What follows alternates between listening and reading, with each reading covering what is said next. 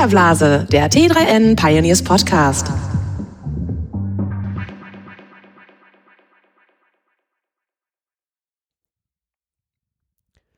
Herzlich willkommen zu einer neuen Folge des Filterblase Podcasts. Mein Name ist Luca Caracciolo und wir sind heute auf der CeBIT und sprechen über VR-Startups, also Virtual Reality. Ähm, warum auf der CeBIT? Nun, auf der CeBIT gibt es äh, einen großen Ausstellungsbereich, äh, wo sich viele interessante, spannende äh, VR-Startups vorstellen. Und zu Gast habe ich die äh, Sarah Lisa Vogel. Ähm, sie ist Gründerin von VRBase, äh, einer Art Coworking Space für VR-Startups in Berlin ähm, und auch äh, Entwicklerin äh, unter anderem von Lucid Trips, einer coolen äh, VR-Experience. Da kommen wir gleich noch zu. Ähm, ja, hi Sarah, schön, dass du da bist. Hi. Freut mich auch. Schön, dass du auf der 10 bist und zu uns kommst. Ist ja naheliegend, äh, ist ja wirklich nicht so weit für uns. Wir sitzen ja, also T3 sitzt ja in Hannover, insofern äh, ist das ganz cool. Ähm, Gut, lass uns doch mal starten, Sarah. Ähm, was ist, vielleicht fangen wir damit an, was ist die VR-Base in Berlin? Genau. VR-Base ist eigentlich ein europäischer Incubator slash Coworking Space, also sozusagen ein ähm, physischer Ort, wo Startups zusammenkommen, wo Startups quasi sich entweder wirklich ein Office mieten können oder aber auch einfach einen Desk, also Coworking Space-artig, einen Fixed Desk oder einen Flex Desk. Ähm, sie können auch einfach eben nur Member werden. Und das Besondere ist, es ist eben europäisch. Also die erste VR-Base hat schon ähm, gestartet in Amsterdam. Das ist ein 1600 Quadratmeter Space mit eben einen schönen Open Space, mit Meetingräumen, mit ähm, Aufenthaltsräumen und dann aber auch mit Offices in verschiedenen anderen Teilen von dieser alten Navy Base. Ähm, das ist nämlich eben eine alte Navy Base. Dann haben wir auch eine Shooting Range mit vier Vive Stations, also quasi die ist umgebaut worden, auch in so einen Multiplayer-Hub. Ähm, und jetzt gerade im Moment expandieren wir sozusagen europaweit. Also wir bauen jetzt eine Base auf in Berlin und auch in Paris und in Barcelona. Da haben wir dazu eben genau zu jeder Base immer einen lokalen Founder, der das Ganze hochzieht aber connecten uns halt einfach europaweit und dann auch noch im Austausch zum Beispiel mit den USA sehr eng mit Upload VR. Weil Upload VR in dem Bereich auch schon ähm, ziemlich viel Erfahrung hat, weil die ja schon ihren Coworking Space in San Francisco aufgebaut haben. Kannst du ganz kurz erklären, was Upload VR ist? Upload VR ist ein ähm, Blog erstmal, ein Media Channel ähm, sehr groß, sehr gute Reichweite im Bereich VR, AR, eigentlich so ähm, einer der größten oder der größte mit der größten Reichweite und die haben eben zusätzlich dann noch ähm, diesen Coworking Space, wo sie auch verschiedene Education-Programme anbieten, viele Meetups, Events und so weiter. Es ist eigentlich so einer der Treffpunkte für VR in San Francisco. Ähm, und jetzt eröffnen sie am 13. April auch LA. Und mit denen haben wir eben eine sehr enge Kooperation, einfach um auch zu lernen, was da los ist. Genau. Ähm, und ihr baut jetzt in Europa quasi diese, diese Hotspots, Treffpunkte. Diese ähm, physischen Spaces genau. auf, ganz genau. Eben aus dem Grund, weil Virtual Reality ist noch so eine junge Industrie und es muss noch so viel ähm, gemacht werden, so viel ausprobiert werden und ähm, vor allem sich ausgetauscht werden. Mhm. Und dieser Austausch kann eben am besten passieren wirklich in einem physischen Space, wo die Leute zusammenkommen. Ähm, wir hosten da auch Meetups, also gerade das das Berliner äh, normale VR-Meetup, aber auch das Creative VR-Meetup, dann gibt es noch ein UX-Meetup. Ähm, genau, also diese ganzen Sachen, die passieren in der Szene, die wirklich einen Mehrwert bringen für die Leute, die in VR arbeiten oder die in VR arbeiten wollen. Genau das wollen wir unterstützen. Und dadurch, dass im Moment es auch noch so ist, dass eben es fließt noch nicht so viel Geld in VR. Also gerade jetzt als Developer, als ähm, Firma, als Startup ist es ziemlich schwer, wirklich ein Business draus zu machen aus dem, was man da macht. Wirklich genügend Geld reinzubekommen, dass man auch davon leben kann. Und genau das, da wollen wir so ein bisschen entgegenwirken bzw. supporten. Wir haben da auch viele Partner ähm, dabei, wie HTC, Valve, Oculus, Unity, ähm, also so die ganzen großen Player eigentlich in dem VR-Bereich, ähm, Google, Facebook natürlich, so die wirklich auch die Industrie ähm, vorwärts pushen wollen, die haben wir quasi an der Seite und die sagen genau das, was ihr macht, das ist sinnvoll und das brauchen wir. Die Weil's ja unterstützen euch mit Hardware und und Funding, Okay. Sponsoring, ganz genau. Also die unterstützen uns wirklich sehr, sehr gut. Und ähm, für uns ist es halt auch so, wir wollen definitiv die nächsten drei bis fünf Jahre, in denen das auch noch dieses Experimentiergebiet ähm, bleiben wird, wo man eben wirklich noch dieses Medium an über seine Limits ein bisschen bringen muss. Also die Limits, die jetzt im Moment noch da sind, die zu übersteigen und wirklich da einen Mehrwert reinzukriegen, der VR insgesamt als Medium vorwärts bringt. Und wirklich da ganz neue Content, ganz neuen Content auch einfach ermöglicht. Genau diesen Nährboden wollen wir schaffen und wollen sagen, so die nächsten drei bis fünf Jahre, das ist unser Spielplatz, das ist unser Experimentierraum und da können wir ganz viel bewegen. Und das heißt, wenn jetzt ein Freelancer in Berlin äh, so VR-Krams macht oder sich interessiert und entsprechend Skills hat, kann der quasi zu euch kommen und sich da einen Arbeitsplatz einrichten. Der braucht oder? nicht mal entsprechend Skills, sondern was für uns wirklich so ist, wir wollen der größte Filter sein. Wir wollen alle Leute, die irgendwie an VR interessiert sind oder die einfach nur wissen wollen, was es ist, die wollen wir in die Base bringen. Sei es zu Events, sei es zu Workshops, sei es zu Education Opportunities ähm, oder einfach nur vorbeikommen, um zu sehen, was da ist. Genau das wollen wir nämlich bieten, dass Leute, die nicht das Equipment haben, die nicht das Knowledge haben, sondern die einfach wirklich in dieses Medium rein wollen und es, sich das Ganze aneignen wollen, denen wollen wir das ermöglichen. Dadurch, dass wir sozusagen alles, ähm, alle Technik, alle ähm, ja, sozusagen die, die Wissensquellen und so weiter an der Hand haben und für die Startups oder für die auch äh, Freelancer ähm, providen können, also die, das denen sozusagen zur Verfügung stellen können, ähm, ist es halt eine einfache Sache. Also die können einfach herkommen, können sagen, okay, ähm, ich bin jetzt Member in der VR-Base, dafür kann ich irgendwie 20 Stunden in der Woche da sitzen und an meinen Sachen arbeiten, kann die ganze Technik nutzen, die ganzen Meetingräume nutzen und so weiter. Also es soll einfach diesen Einstieg auch ermöglichen. Und das kostet dann eine. Das kostet, glaube ich, eine Monatsmitgliedschaft 150 oder 180. Also Ja. es sind so relativ normale Coworking Coworking Space Preise. Genau, ich glaube ein Dedicated Desk so bisschen unter 300 sowas. Also es sind relativ moderate Preise. Das können wir natürlich auch nur, weil wir eben Funding haben und weil wir gesponsert werden auch, weil ähm, sonst wäre das natürlich auch nicht möglich. Aber genau das eben wollen wir den kreativen Individuen, aber auch eben den, den jungen Startups ermöglichen. Mhm. Und habt ihr einen Hauptsponsor oder teilt sich das irgendwie auf? Mm, Im Moment haben wir eigentlich eher einen Hauptinvestor. Also wir haben ähm, von den Japanern, von Colopel und noch von anderen japanischen Investoren quasi so ein Seed Funding.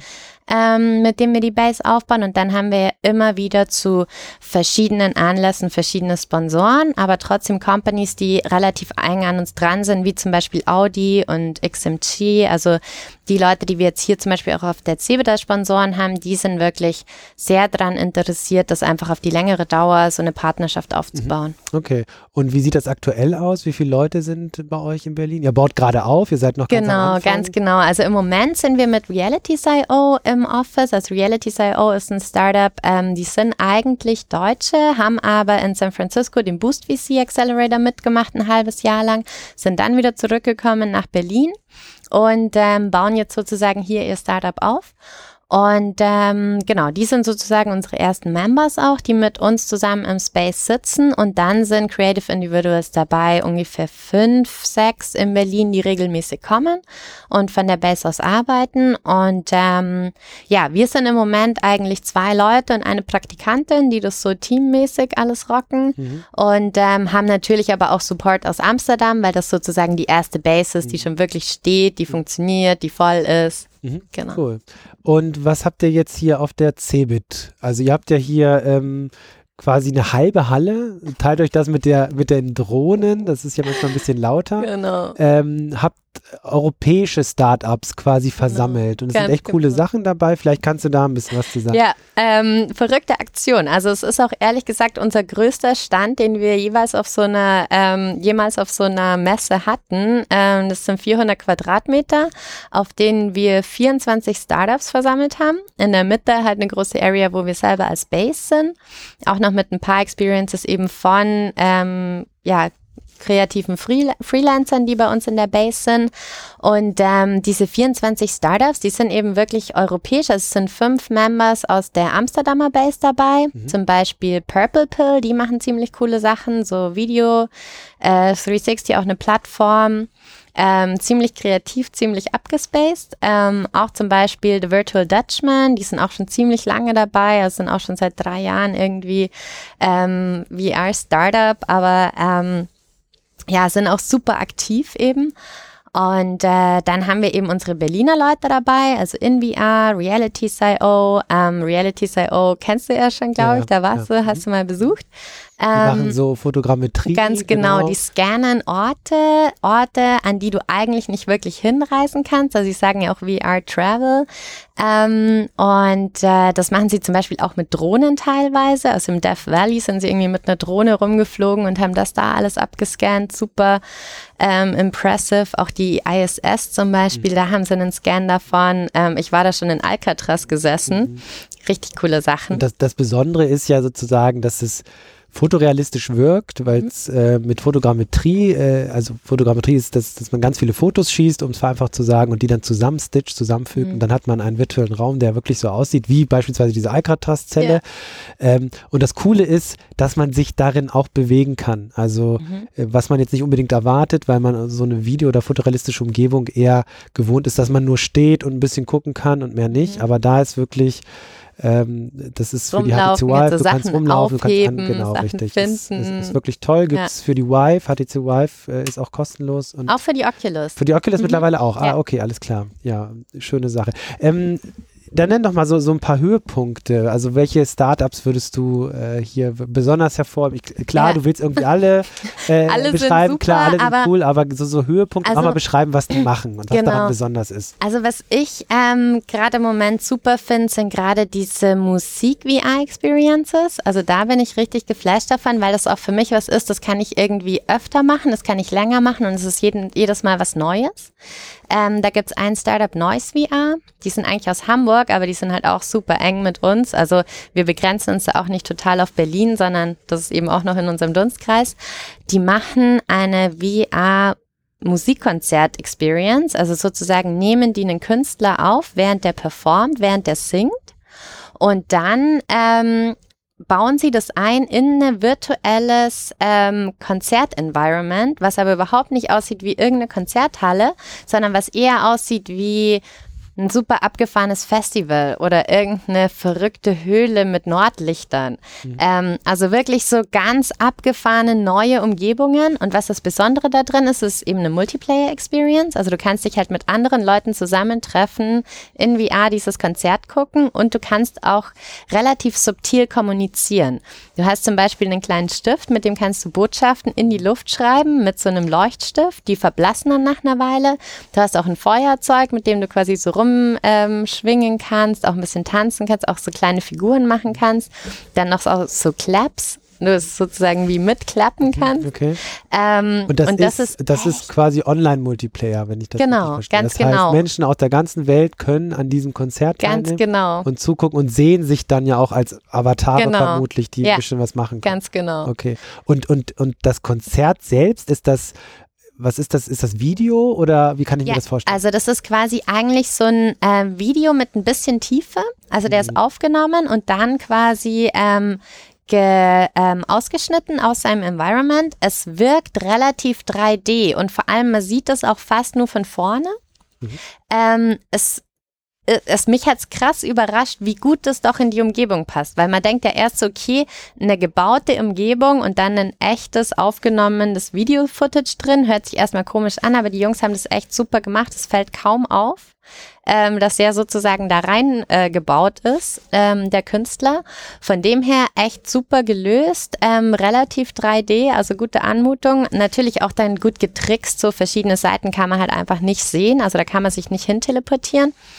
Ähm, aber der Effekt, dass du sozusagen ein Live-Konzert hast, dich mit den Leuten, mit deinen Freunden da drin treffen kannst und dann sozusagen da hingehen kannst, auch wenn du es nie zu dem Konzert schaffen würdest, weil es halt in einer ganz anderen Stadt ist, das ist für mich echt sowas, wo ich sage so, wow, okay, das hat auch wirklich ähm, so eine ja, so eine Begehrlichkeit, wo man sagt, so, okay, das äh, würde ich echt machen. Ja, Ah, cool. Ja. Was gibt's noch? Was findest du noch spannend? Ähm, ein anderes, äh, ganz andere Sache ist ähm, Sans Glove. Mhm. Ähm, Sans Glove ist quasi so ein Haptik-Handschuh. Ähm, ein bisschen ähnlich, würde ich mal sagen, wie ähm, Manus VR auf den ersten Punkt, auf den ersten Blick.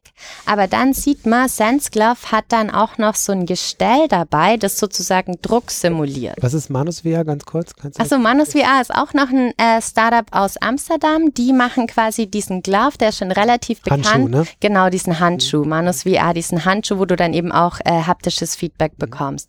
Aber bei diesem Sense Glove ist es noch ein bisschen anders, weil deine Finger eben Widerstand bekommen. Ah, okay. Also du kannst Sachen greifen, du kannst Sachen halten und du kannst sie dann auch wieder wegschmeißen, aber sie haben eben diesen verschiedenen Widerstand durch dieses Gestänge, das außen an der Hand angebracht ist. okay. Sieht aus wie ein Roboterarm. Ich glaub, ich Total irre, gesehen, ja, ne? genau. ja, also so ein Gestänge außenrum, Ja, schnallst ja. du dir so hin, bewegst du das, sieht Ja. aus wie ein Roboterarm, total Cyborg-mäßig, aber echt geil. Also Ja. eben auch so Hardware-Solutions sind dabei, auch ein anderes Headset, ein neues Headset. Mhm.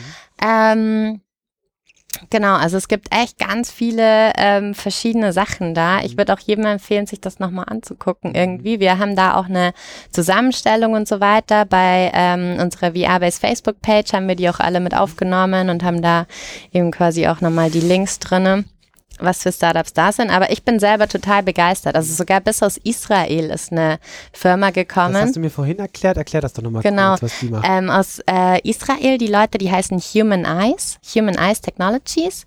Und die machen eine Kamera, die quasi Videos aufnimmt, die nicht nur 360 sind, sondern die eine Tiefe haben. Und das kommt von diesem Human Eyes Prinzip auch, also wie die menschlichen Augen quasi, die so nebeneinander angebracht sind, das Bild leicht versetzt und dann übereinander gelegt, wird es wieder ein Ganzes, eins mit Tiefe. Und ähm, die haben eben so ein viereckiges, quadratisches ähm, Gestell, wo dann an jeder Frontseite zwei Kameras angebracht sind. Und ähm, alle Dinge, die eben mit dieser Kamera aufgenommen sind, wirken dadurch eben nicht wie ein normales, flaches 360-Video, sondern wie ein 360-Video, aber mit Tiefe. Also total coole Technik, eigentlich relativ simpel, aber ähm, der Effekt ist echt beeindruckend. Also gerade im Vergleich zu eben normalen 360-Videos, die dann doch manchmal relativ flach und langweilig sein können. Ja, okay, cool. Ähm, wenn man sich jetzt mal, weil sicherlich nicht jeder von unseren Hörern jetzt auf die CeBIT schaffen wird, äh, mal über diese ganzen Startups, die hier ähm, ausstellen, informieren will, wo macht man das am besten? Geht man auf die Website von VRBase? Genau, vrbase.co ist unsere Website und wir haben auch eine Facebook-Page. Im Ja. Moment ist das VRbase Amsterdam.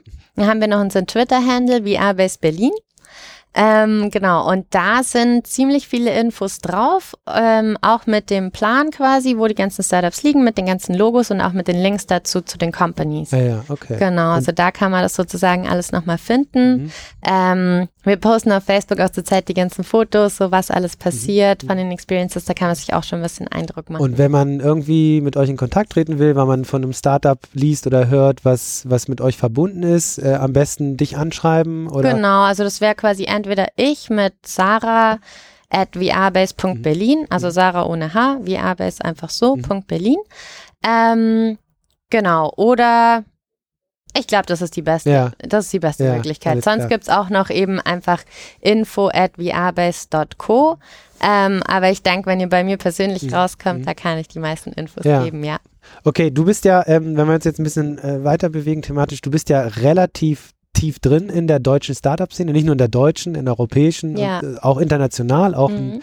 allseits bekanntes Gesicht auf Konferenzen, ähm, äh, immer super sympathisch und ähm, äh, und wie, wie ist denn dein Gefühl? Also wir wissen ja beide, dass das Thema Geld verdienen gerade noch sehr schwierig ist.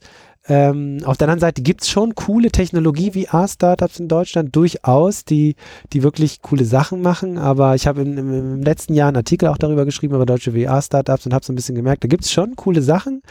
Aber was es denen halt wirklich fehlt, ist, ja, also Funding, ähm, Unterstützung und so weiter. Realities ist ein gutes Beispiel. Die werden in den USA gefundet, bauen hier ihr Business auf, weil sie aus verschiedenen Gründen.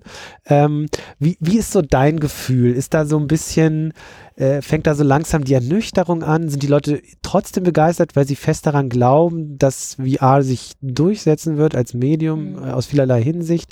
Wie ist so dein Gefühl?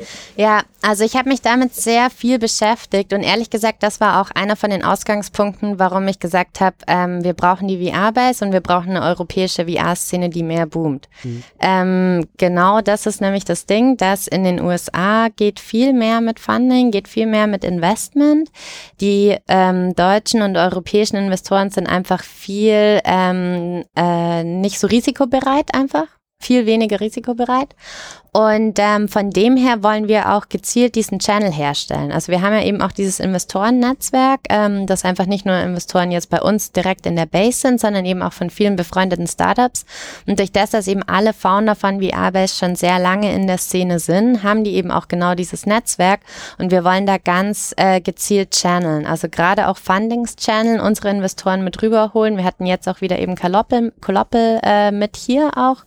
Bitte. Mo genau, morgen, äh, nee, heute Abend kommen noch äh, die Leute von Gumi an, auch von der japanischen Investment Company. Und die führen wir natürlich auch alle über unseren Stand. Also, dass wir einfach denen Input geben, so guckt mal, was hier in Europa äh, passiert. Europa ist nämlich eine andere Einstellung. Die Europäer machen teilweise dadurch, dass es sehr gute Ausbildungen gibt, sehr hochqualitative Sachen, hauen sie aber nicht so früh raus und sind ein bisschen ähm, bisschen äh, zurückhaltender auch mit dem, was sie direkt auf den Markt schieben. Manchmal auch ein bisschen mehr im, im stillen Kämmerchen, als die Amerikaner das machen. Und ähm, genau da wollen wir auch ein bisschen entgegenwirken, ähm, dieses, dieser Austausch, diesen Austausch anfeuern und auch dieses ähm, Fehler machen zu erlauben. Weil VR ist ein Bereich, in dem müssen ganz viele Fehler noch gemacht werden, um wirklich rauszufinden, was eigentlich funktionieren wird. Und deswegen einfach so, wir machen alles und wir gucken, was die Leute mögen und was den Leuten gefällt. Und deswegen laden wir immer wieder Leute ein. Wir machen solche Sachen wie jetzt hier eben auf der CeBIT, um einfach zu sehen, so, was ist es eigentlich, was die Leute wirklich ähm, catcht und was die Leute wirklich haben wollen. Mhm. Also, um diese Sachen rauszufinden. Mhm. Also VR als riesiges Experimentierfeld nach wie vor, sich eigentlich ganz ähnlich.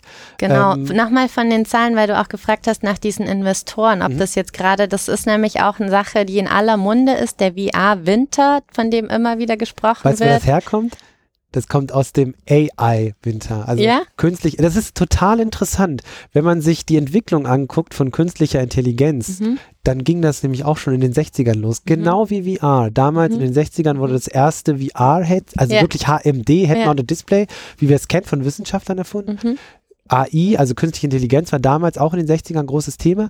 Dann ging es bergab, weil man plötzlich gemerkt hat, okay, wir werden jetzt nicht Maschinen bauen, die wie Menschen agieren in zehn Jahren. Mhm. Und VR ging dann auch runter. Dann ging es wieder hoch bei VR in den 90ern. Ja. In der KI auch, in den 80ern eher und dann ging es wieder runter. Es sind Mhm. wirklich Wellenbewegungen. Ja, Und da kommt auch dieser AI-Winter-Begriff Okay, her und mhm. den hat man dann Ja, ähm, ist jetzt VR-Winter, genau. Ja. Und ähm, man merkt auch, dass die Investoren mehr auf Zahlen gucken. Also es wird mehr, ähm, mehr geguckt, so, hm, kommt da wirklich was dabei rum? Es ist nicht mehr ganz so dieses einfach nur wirklich Geld reinzuschütten mit vollen Eimern, sondern es wird ein bisschen mehr eben gesehen, so macht das Sinn, macht das nicht Sinn, ähm, ein bisschen mehr selektiert. Es wird trotzdem noch extrem viel investiert und ähm, vor allem, was auch so ein Phänomen ist, was es meiner Meinung nach davor noch nie gab bei einem neuen Medium, ist, dass die ganzen großen Player wie jetzt ähm, Google, Facebook, ähm, Amazon, Alibaba etc. wirklich massiv in VR investieren und Billionenbeträge. Also das ist, ähm, kann man sich auch ein bisschen angucken bei Superdata. Die sind eigentlich mit einer der führenden ähm, Data, Data Research ähm, Companies im Bereich VR, AR, die da richtig gute Zahlen auch auf, äh, auf den Markt hauen. Und ähm, da kann man eben auch sehen, ähm, das Investment reißt nicht ab, aber die ähm, Konsumentenzahl nimmt nicht extrem zu. Also zumindestens nicht 16, 17, 18, Dann so 2019, 2020 sollen die Jahre so sein, wo es dann auf jeden Fall ein bisschen hochgeht mit den Konsumenten. Aber ähm, dieses Jahr und auch nächstes Jahr ist es noch so, dass der Konsumentenstamm wahrscheinlich der gleiche bleiben wird, der es jetzt schon ist. Mhm. Einfach weil die Leute umsteigen. Die Leute, die sich erstmal quasi ein Smartphone oder ein Mobile VR-Headset gekauft haben, die kaufen sich dann irgendwann eine Oculus oder eine Vive und gehen dann weiter mit ihren Devices, weil es immer noch die Enthusiasten sind mhm. und diejenigen, die wirklich ähm, das Medium schon vorher im Blick haben. Mhm. Genau. Und wie, wie ähm, hält man sich sozusagen als VR-Entwickler, der eine geile Idee hat, irgendwie trotzdem über Wasser? Also man, man, äh, es ist, glaube ich, in der Szene jetzt kein Geheimnis, was du auch gesagt hast. Wir sind jetzt eher wieder im Winter, ähm, aber nach ja, dem Winter kommt auch wieder der Frühling. Genau, ne? Du hast klar, du, die VR-Base äh, ist quasi der Place to be, so. Ne? Genau. Ne? Also, aber ähm, reicht das? Ne? Also mhm, ähm, am Ende musst du halt deine Miete bezahlen, du genau. musst irgendwie leben können. Vielleicht hast ja. du sogar Familie oder willst Familie gründen ja, und so weiter. Ähm, ganz genau. Und äh, das ist genau auch das, äh, das ist meine Geschichte. Ich meine, ich habe das äh, VR-Game released, Lucid Trips auf Steam. Ähm, das, davon können wir auf jeden Fall nicht leben. Da ist so viel mehr Geld reingegangen, als irgendwann da rauskommen wird. Also das ist auf jeden Fall eine Sache, die benötigt extrem viel Zeitaufwand, wenn man das wirklich qualitativ hochwertig machen will, aber es kommt kein Geld dabei raus. Und genau aus diesen ganzen Gründen haben wir eben gesagt, VR-Startups brauchen erstens mal ähm, notwendigerweise Funding, wenn sie nicht irgendwelche Aufgaben oder Arbeiten machen wollen, die eigentlich nicht direkt mit dem Weiterkommen von ihren Projekten zu tun haben ähm, müssen sie gefundet sein. Deswegen müssen wir wirklich gucken, dass wir ähm, das ermöglichen, dass wir mehreren Startups einfach ermöglichen, durch ähm, verschiedene Quellen einfach an Geld, zu an Geld zu kommen, um diese Projekte zu finanzieren. Und genau aus diesen ganzen Gedanken heraus habe ich gesagt, so ich muss jetzt eine VR-Base machen, definitiv, weil das ist die einzige Lösung im Moment für diese ganzen Probleme. Also dass man echt guckt, dass man diese Industry ähm, supported, wie es nur irgendwie geht. Das Ding ist, es gibt Möglichkeiten, Geld zu verdienen, ganz klar. Also ganz viele B2B-Companies äh, wollen einfach mal so ein Minimum One-Time-Case haben, dass sie irgendwas in VR gemacht haben. Also es ist nicht unmöglich, Geld zu verdienen in dem Bereich, aber es ist trotzdem so, dass einfach dieses wirkliche, was auch mit Research zu tun hat, was auch wirklich damit zu tun hat, ganz tief einzutauchen, das lässt sich nicht am Markt reinholen. Mhm. Also dieser Zeitaufwand und dieser Geldaufwand lässt sich noch nicht zurückholen. Ja. Ähm, wenn wir abschließend nochmal so ein bisschen ähm, überlegen, wie ähm, und das ist ja auch deine Geschichte, deine persönliche ein Stück weit, wie kommt man in diese Szene, in diese Branche? Also wenn man vielleicht jung ist äh, oder kurz vorm Studium steht oder im Studium und überlegt, ey, ich finde das total super und spannend, ich würde gern was in dem Bereich machen. Mhm. Ähm, wie war das bei dir? Wie bist du in die Branche gekommen? Und ähm, was würdest du anderen empfehlen, wenn sie jetzt sagen, ich möchte was in dem Bereich technisch machen? Äh, was studiert man? Wie trifft man Leute? Klar, man geht zur VR-Base, mhm. ne? aber wenn man jetzt... Meetups, alle alle Meetups, immer ja, Meetups, genau. genau. Meetups, ja. Events, diese ganzen Sachen. Also bei mir war das so, ich bin dann, ich bin erstmal natürlich auf VR gestoßen mit der Oculus Rift DK1. Die hatte ich das erste Mal auf als ähm, eine DK1 ist das Development Development, Development Kit, Kit 1, 1 genau. genau. von der Oculus, das quasi im Kickstarter war. Mhm. Ähm, und da, kurz nachdem das rauskam, hatte das auch unsere Schule, die Design Factory da. Ähm, die hatten sich das ausgeliehen, weil sie halt gesagt haben, so an der in Design, Hamburg, ne? genau, in Hamburg an der Design Factory, da machen so viele Leute halt ähm, 3D-Design, Videos, ähm, ganz viel eben 3D-Gestaltung. Ähm, da ist VR ja der nächste Schritt, ähm, haben uns da eben so einen Workshop irgendwie gegeben und Talks und so weiter. Da war dann zum Beispiel Future Candy aus Hamburg auch mal da, damals schon.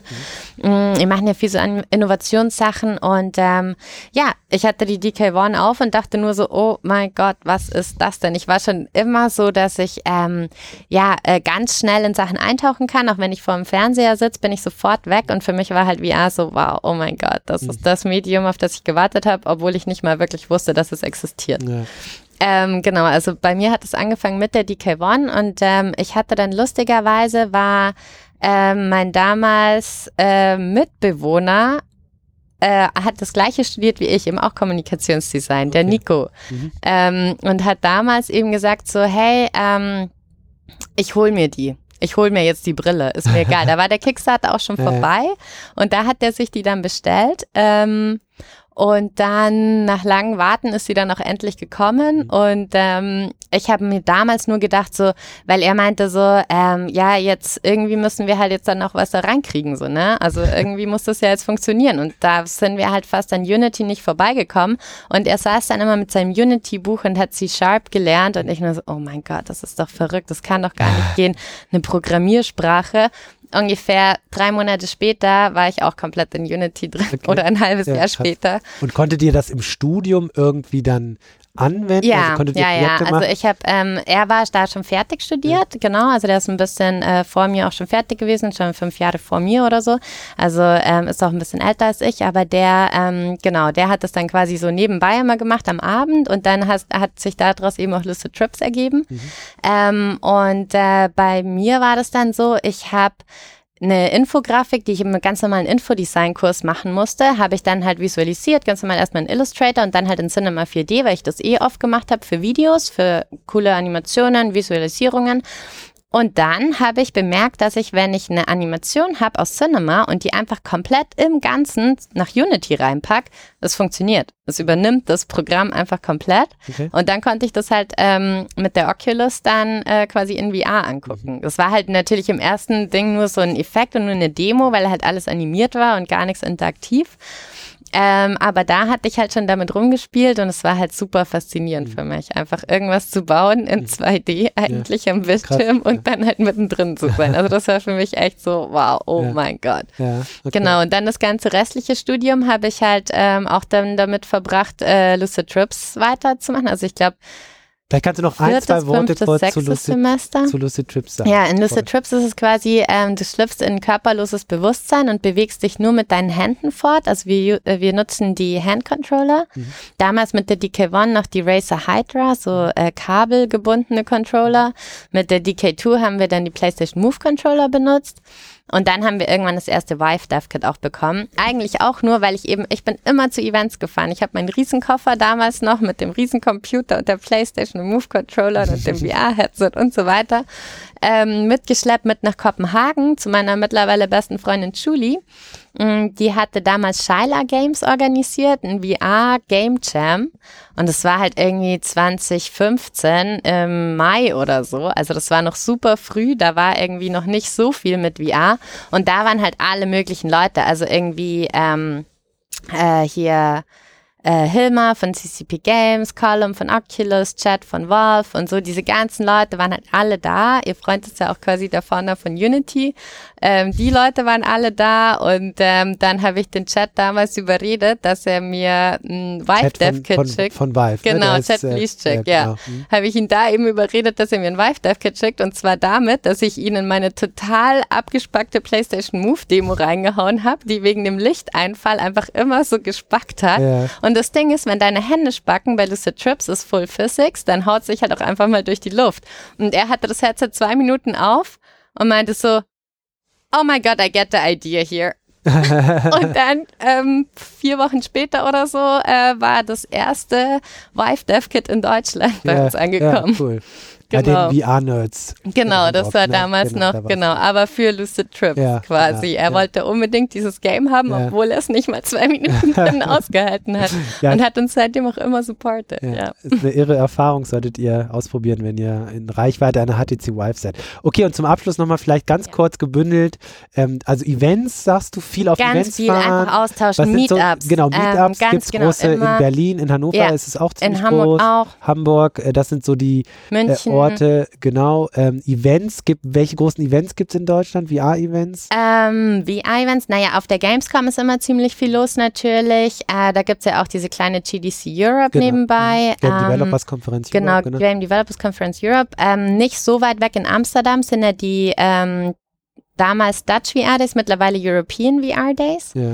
Ähm, auch ziemlich cool, ziemlich Mhm. groß gewachsen auch. Ähm, hier in Deutschland gab es dieses Jahr ähm, Binge Watch Festival und zeitgleich noch ähm, in Köln das Digility. Digility, ganz genau. genau das, das war ja so ein bisschen mehr Richtung Business. Genau, äh, die Digility war mehr Business, genau. das Binge-Watch war mehr Free, Alles Creative, genau. Music und genau. so weiter. Die VR Now war in November genau, in Potsdam. in Potsdam. Die, die wird auch, auch wieder cool. sein dieses Jahr im November. Sein. Genau, also mhm. es gibt so vier, fünf Events, da kann man hingehen. Republika genau. hat letztes Jahr einen großen VR-Schwerpunkt gemacht. Stimmt, die, da äh, hätten auch einige Workshops genau, gemacht. Nee. Ich bin noch gerade dran mit denen wieder. Ah, ja, Wir wollen cool. da auch eine Area ja, machen. Ja, ach ja, cool. Ich halte übrigens einen genau. Vortrag da. Ach cool, ja, genau. dann, dann treffen wir uns da wieder. Also genau, auch da ähm, ist, ist, ist VR. Ansonsten, wie gesagt, Meetups und dann vielleicht nochmal, ähm, was muss, was würde, was würdest du heute den Leuten empfehlen, die im VR oder VR entwickeln wollen oder das lernen wollen, was sie studieren? Also, was ist da das, ist das Informatik, ist es Kommunikationsdesign? Wie mhm. geht man wo rein? Gibt es bestimmte Orte in Deutschland, wo es vielleicht schon, die weiter sind ja. in, in Also, es gibt definitiv ähm, die Hamburger Uni mit den Media Systems, also die HW. Äh, Media Systems ist da echt gut. Die haben auch den Games Master, mhm. wo der ähm, Professor von dem Games Master sehr interessiert ist, der Ralf Hebecker, im Bereich VR das mhm. äh, vorwärts zu bringen. Dann ähm, hatte ich unterrichtet drei Semester in der Design Factory in Hamburg, rein VR, macht das jetzt aber nur noch Workshop-basiert. Mhm. Ähm, Kommunikationsdesign spielt in die Richtung, aber eher von der Art-Seite her, also eher von äh, quasi wirklich die Welten zu bauen. Ähm, Media System oder eben Informatik ist dann wirklich mehr der Programmierschwerpunkt dahinter. Allerdings ist es so, dass ich jedem raten würde, eher Richtung Kommunikationsdesign zu gehen, weil Programmierung mittlerweile eigentlich schon relativ basic ist und in fast allen Studiengängen irgendwie angeboten wird. Mhm. Auch eine Sache ist, die man immer wieder kontinuierlich nebenbei lernen sollte. Mhm. Ähm, und ich finde auch jeder sollte sich irgendwie mal in Programmierung reinfuchsen, weil man denkt immer so i, aber andererseits ähm, Programmieren oder eine Programmiersprache hilft auch super viel, andere Bereiche zu ordnen, anders zu denken, mhm. ähm, auf andere Ideen zu kommen. Und ich denke auch gerade Leute, die jetzt nicht aus der typischen Programmierung kommen, können manchmal Dinge sogar innovativer oder anders machen, ähm, was in VR echt nötig ist. Ja. Genau, also. Und in Berlin gibt es da auch entsprechende Ja, ähm, in Berlin gibt es eben auch diese Games Academy, die ganz coole Sachen machen. Dann ähm, die TU, also die Technische Universität in Leipzig und noch die in Leipzig, ähm, äh, also Berlin. Berlin, sorry. ähm, TU Berlin, genau. Und ähm, HBK? Ja, HBK. Hochschule der Bildenden Künste Berlin, ja, ne? Ganz genau, genau die ja. noch. Ich glaube, das war soweit, was mir dazu einfällt. Okay. Ich bin da bei den Unis in Hamburg immer noch ein bisschen mehr connected, ja, muss ich okay. sagen, weil ich einfach dadurch, dadurch dass ich ja. selber Dozentin war. Ähm, aber da geht auch echt viel. Also ich denke, wenn man sich da mit der VR-Base verknüpft, ist man da erstmal ganz gut aufgehoben. Beziehungsweise bei den Meetups sind einfach super viel austauschen. Ja. Einfach wirklich neugierig sein, überall mal hingucken, überall mal reingucken und ähm. Genau, in Hannover gibt es Hannover, also H-A-N-N-O-V-R.com. Ähm, da ist auch ziemlich viel passiert in den letzten äh, Monaten und ein, zwei Jahren. Mittlerweile fast eine Konferenz, gar kein Meetup mehr. Äh, in, in, diesem Sinne, Sarah, vielen Dank für das Gespräch, war cool, hat ja. Spaß gemacht. Ähm, wir werden hier noch ein bisschen auf der Cebit rumtingeln. Yes. Wenn ihr Interesse habt an VR-Base oder auch an anderen Projekten, ähm, könnt ihr euch sicher an Sarah wenden. Sie hat ja von ihrer E-Mail-Adresse äh, genannt. Äh, ganz kurz noch auf Twitter. Wo bist du am meisten unterwegs in den sozialen ja. Kanälen? Auf Twitter. Twitter und Facebook, genau. Twitter mein Twitter ist Sarah Lisa Vogel, Aha. Sarah ohne H, Vogel ohne E. Ja. Genau, Sarah Lisa Vogel und das gleiche auch bei Facebook. Okay, perfekt. Ich danke Super. dir. Tschüss. Danke auch. Ciao.